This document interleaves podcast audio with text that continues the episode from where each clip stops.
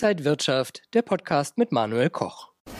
Auf dem Weltwirtschaftsforum in Davos gab es natürlich wieder ganz viele aktuelle Themen, aber es wurde auch über den Klimawandel, über erneuerbare Energien und über die Energiekrise gesprochen. Wie weit sind wir da momentan? Das besprechen wir heute. Außerdem geht es um Gold und in Schweden wurden seltene Erden gefunden. Darüber sprechen wir jetzt beim Rohstofftalk hier an der Frankfurter Börse, präsentiert von Xetra Gold. Schön, dass Sie mit dabei sind. Und bei mir ist wieder Michael Blumenroth, Rohstoffanalyst von der Deutschen Bank. Schön, Sie hier an der Frankfurter Börse zu sehen. Ich freue mich auch, Herr Koch. Herr Blumenroth, wo sind wir bei erneuerbaren Energien, wenn wir jetzt ins Jahr 2023 starten? Ja, ich glaube, wir sind bei weitem noch nicht da, wo wir hinwollen. Das hat ja auch, Sie haben es ja gerade in der Anmoderation schon erwähnt, in Davos ist das auch ein großes Thema beim Weltwirtschaftsgipfel. Es, ist, gibt ja verschiedene Panels da, da gibt es gerade auch einen ein Bereich, der sich damit beschäftigt, Energiekrise und Ernährungssicherheit versus den Klimawandel. Also dann geht das natürlich Richtung erneuerbare Energien. Wir müssen wegkommen auf, von den fossilen Brennstoffen und da sind wir sicherlich bei weitem noch nicht da, wo wir hinwollen und müssen. Hat ja auch Bundeskanzler Scholz ähm, erwähnt, die Zukunft seiner Ansicht nach gehört der erneuerbaren Energie. Er möchte die Industrie auch dabei unterstützen, ähm, dass dann auch die Preisgestaltung so ist, dass Deutschland auch weiter ein Industriestandort bleiben kann. Aber sagen wir es mal so, die Worte sind jetzt halt da, die sind auch schön und wir wollen ja auch alle dahin. 2030, 2045 haben wir Wegmarken, aber wir müssen dann dieses Jahr tatsächlich, denke ich mal, noch ordentlich zulegen, damit wir dann auch diesen Pfad mal nachhaltig beschreiten.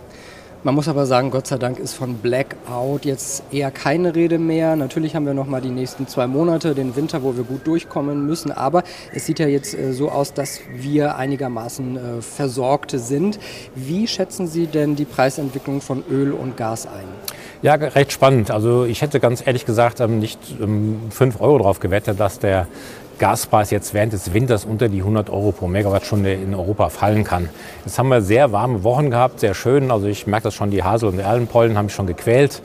Die Singvögel waren auch schon wieder zurück, aber jetzt kommt wieder so ein paar Tage mit kalten Temperaturen. Trotzdem, obwohl jetzt diese Wettervorhersage schon da war, man wusste, dass es kalt wird, dass wir Nachtfrost haben, ist der ähm, Erdgaspreis jetzt in Holland an der Börse auf ein ähm, 16-Monats-Tief gefallen. Also September 2021 war das. Ist für mich eigentlich unerklärlich. Aber es gibt ähm, Gründe dafür. Zum einen sind in China auch die Speicher sehr stark gefüllt.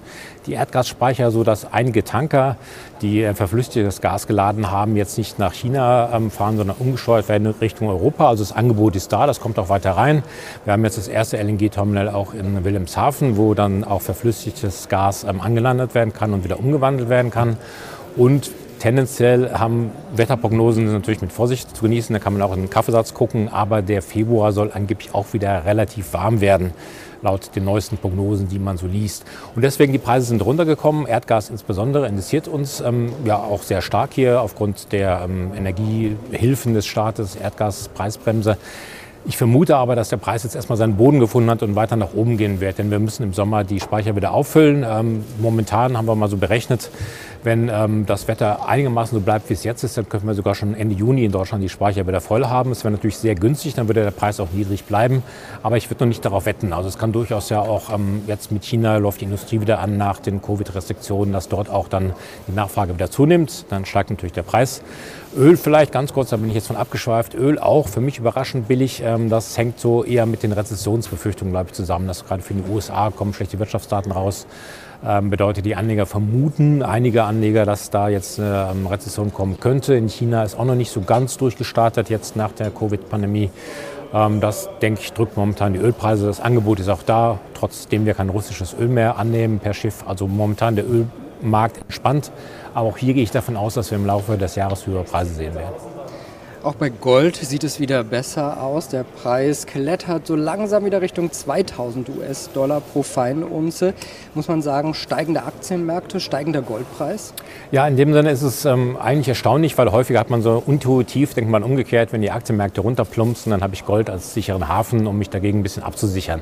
Äh, momentan, glaube ich, profitieren beide Märkte von den gleichen ähm, Faktoren und zwar nämlich davon, dass die Inflationsraten weltweit zurückgehen, in den meisten Ländern, nicht in allen. Ähm, gerade in den USA haben wir jetzt fünf, sechs Monate am Stück gesehen, dass die Raten runtergehen. In Europa hängen wir so ein bisschen rum, aber wir haben es gerade gesagt, Erdgas, Ölpreis kommt runter. Das wird aufgrund dessen, dass wir die Inflationsraten immer mit dem Vorjahr vergleichen, dann auch während dieses Jahres dann Erleichterungen in der Inflationsrate bringen.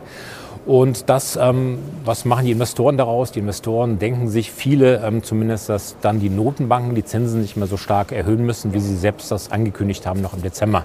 Hat die Fed gesagt, wir erhöhen über 5 Prozent. Die EZB, Frau Lagarde hat gesagt, wir erhöhen vielleicht noch 50 Basispunkte, nochmal 50, nochmal 50. Dann sind wir bei 3,5 Prozent.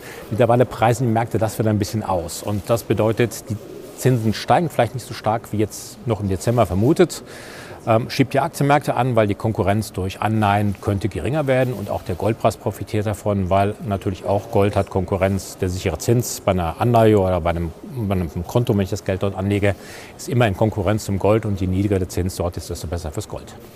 Wäre denn jetzt ein guter Einstiegszeitpunkt für Gold und wenn ja, dann physisch oder lieber per ETF, ETC wie Xetra Gold zum Beispiel? Also ja, Einstiegszeitpunkt. Wir sind natürlich jetzt schon ein bisschen gelaufen zum Jahresbeginn. Ähm, es gibt ein Risiko und das Risiko besteht darin, dass die US-Notenbank, insbesondere die Fed, ähm, sagt, dass okay, wir sehen, dass die Raten runterkommen, aber wir ziehen trotzdem durch, weil wir wollen nicht, dass die Inflation dann doch wieder ansteigt, wenn wir zu früh damit aufhören, die Zinsen zu erhöhen. Das wäre was, was den Goldpreis tatsächlich belasten würde, was ihn ausbremsen könnte im Jahresverlauf sind sich sehr, sehr viele uneinig. Die Märkte denken, die FED wird sogar in der zweiten Jahreshälfte schon zweimal die Zinsen senken. Viele Analysten denken ganz im Gegenteil, sie wird bis zum Jahresende über 5 bleiben. Das ist jetzt die 100 Millionen Euro Frage für den Goldpreis. Man könnte, wenn man davon ausgeht, dass tatsächlich die FED jetzt sagt, okay, ist es genug, am 2. Februar haben wir die nächste Sitzung, am 1. Februar, dann könnte man jetzt anfangen, in Gold zu investieren. Ich würde es nicht mit 100 Prozent machen, vielleicht so ein bisschen was. Und wenn der Preis nochmal zurückkommt, kann man nochmal nachkaufen. Ähm, wenn ich dann was ähm, kaufen oder investieren würde, würde ich eher dann in ETCs als in physisches Gold. Da habe ich ähm, engere Geldbriefspanne. Ich kann auch schnell rein und raus aus der Position und ich muss mich nicht um Lagerkosten und Ähnliches kümmern. Fund in Schweden. Dort liegen Millionen Tonnen von seltenen Erden und Batteriemetallen unter der Erde. Können die auch wirklich einen Unterschied machen und kann die EU vielleicht mit deren Abbau sich dann auch von China ein bisschen unabhängiger machen? Ja, da kann ich nur ein klares Jein dazu sagen. Also erstmal beeindruckender Fund. Ich habe irgendwas gelesen, 11 Millionen Tonnen oder sowas, wo man dann auch seltene Erden rauskriegen könnte. Problem für uns, das haben Sie jetzt sehr fein herausgearbeitet, ist, dass wir in der EU 98 Prozent der seltenen Erden kommen aus China. Ähm, also 98 Prozent der seltenen Erden, die nach Europa ähm, importiert werden, stammen aus China. Es gibt neben China, wird, insbesondere in Russland findet man noch seltene Erden, ist jetzt auch nicht unbedingt der Partner, wo man sich ähm, darauf verlassen würde. Vietnam ähm, gibt auch noch ein bisschen seltene Erden, aber China ist halt momentan unser Haupt, ähm, also der Hauptexporteur von seltenen Erden in die EU hinein. Wäre natürlich klasse, wenn man jetzt das in der EU selbst fördern könnte. Da haben wir aber jetzt das Problem, dass ähm, das jetzt nicht von heute auf morgen geht. Man sagt, man muss erst mal gucken, ähm, wie viel Gehalt überhaupt in den Gesteinen drin ist. Und ich habe jetzt so gelesen, das sind so eine englische Finanzzeitschrift, dass es durchaus 10 bis 15 Jahre dauern könnte, bis die seltenen Erden dann auch im Markt sind. Also mittelfristig klasse, denke ich mal, ist für uns absolut hilfreich. Aber es ist nicht so, dass uns das morgen oder 2024 helfen wird, sondern da müssen wir da noch ein bisschen Geduld mitbringen. 210 Millionen alte Handys sind in irgendwelchen Schubladen und sind bei Leuten zu Hause, äh, hat der Digitalverband Bitkom veröffentlicht. Äh, die haben einen Metallwert von 240 Millionen Euro. Ist es auch ein Punkt, wo man sagen könnte, ja, dieses Metall könnte man dann wieder recyceln und äh, weiter wieder zuführen? Ja, absolut. Also wenn man jetzt die ganzen alten Handys, die kein Mensch mehr braucht, mal wirklich recyceln würde, das würde, denke ich mal, definitiv schon helfen, das Angebot deutlich erhöhen, weil in jedem Handy finden sich sogar ganz kleine Mini-Teilchen Gold drin, was auch ganz spannend wäre, das da rauszubekommen. Und ähm, wenn man jetzt auch die Entwicklung, Preisentwicklung seit Jahresbeginn sieht, wir haben gerade Industriemetalle, haben sich auch stark verteuert. Wir haben Kupfer, Aluminium schon in den ersten 200 Wochen des neuen Jahres ähm, ungefähr 10 Prozent gestiegen. Also massiver Anstieg, das hängt damit zusammen, dass jetzt so die Erwartungen kommen, China ähm, will wieder Wirtschaftswachstum produzieren, ähm, Covid ist dort vorbei, also werden dort mehr Metalle gebraucht. Und deswegen die Metallpreise, denke ich, da ist nachhaltig Potenzial, dass sie nicht wesentlich billiger werden, sondern im Gegenteil wahrscheinlich sogar eher teurer werden.